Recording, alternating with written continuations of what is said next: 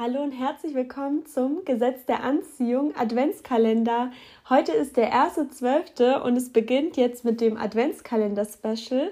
Das bedeutet, ihr bekommt jeden Tag eine Mini-Folge mit Impulsen, GDA-Momenten und, und, und. Seid einfach mal gespannt, was sich hinter jedem Türchen verbirgt. Und ich freue mich sehr auf das Projekt. Ich hoffe, ihr freut euch auch. Und heute geht es direkt los mit dem ersten Türchen vom GDA Adventskalender. Und hinter dem ersten Türchen versteckt sich ein GDA-Moment von einer lieben Hörerin. Und zwar die Situation war die folgende.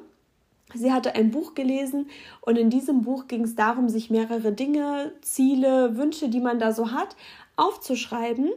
Und ein Wunsch davon war, dass sie sich eben wünscht, dass ihr Sohn mit drei Jahren keine Windel mehr benötigt. Und da gab es noch so einige andere Ziele. Auf jeden Fall hat sie sich das aufgeschrieben und das Buch dann weggelegt und dann quasi vergessen. Und ihr Sohn wollte nie auf die Windel verzichten. Und auf jeden Fall hat sie dann vor kurzem dieses Buch wiedergefunden und dann diese Liste auch wieder rausgeholt und dann gelesen, dass sie sich unter anderem gewünscht hat, dass ihr Sohn mit drei Jahren die Windel nicht mehr benötigt.